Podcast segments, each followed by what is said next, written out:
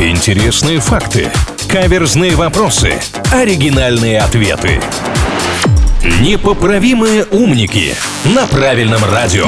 Всем, кто на правильном привет и классного настроения, с вами Илья Андреев и Маша Сафонова. Небольшая интеллектуальная разминка по плану. Господин редактор присоединяется к нам в рубрике «Непоправимые умники», задает вопрос и смотрит, что мы на этот вопрос ответим. Наверное, делает какие-то выводы в этот момент о нас, но это, как говорится, уже совсем другая история. Господин редактор, здравствуйте. Всем привет! В старину в Англии существовала необычная профессия. Специально обученный человек в оговоренное время подходил под окна дома и совершал откровенно хулиганские действия. Чего он пытался добиться? Впрочем, не всегда успешно. Слушайте, ну я почти уверена, что это первая версия школы мастеров пикапа. И наверняка это были молодые люди, которые подходили и под окнами либо пели серенады, тем самым шумели и мешали общественному порядку, или писали какие-то, не знаю, признания в любви на земле, на асфальте, что тоже как бы портило имущество государственное, поэтому их и считали какими-то вандалами. А на самом деле они просто хотели любви. А, так вот эти российские романтики, это потомки англичан на самом деле. Я уверена просто, что это правильный ответ. А у меня вот такая версия. Они подходили к окнам и начинали рвать газон, активно разбрасывая вот ошметки травы и земли в стороны. Таким образом, они намекали владельцам участка, чтобы те подстригли траву, иначе они будут приходить и поступать так. А если бы это была современность, то они бы с машинами так поступали, чтобы в неположенных местах не парковались.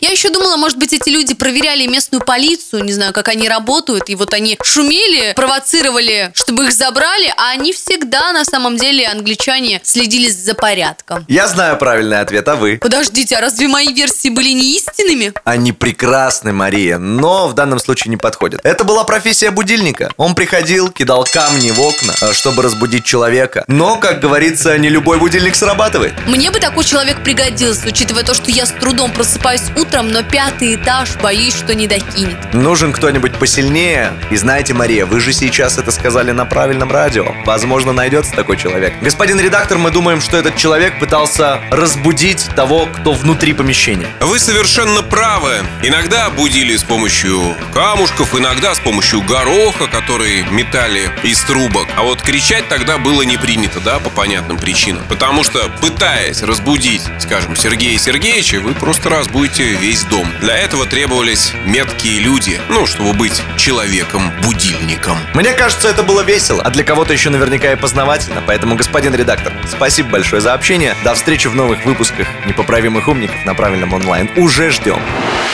Непоправимые умники на правильном радио.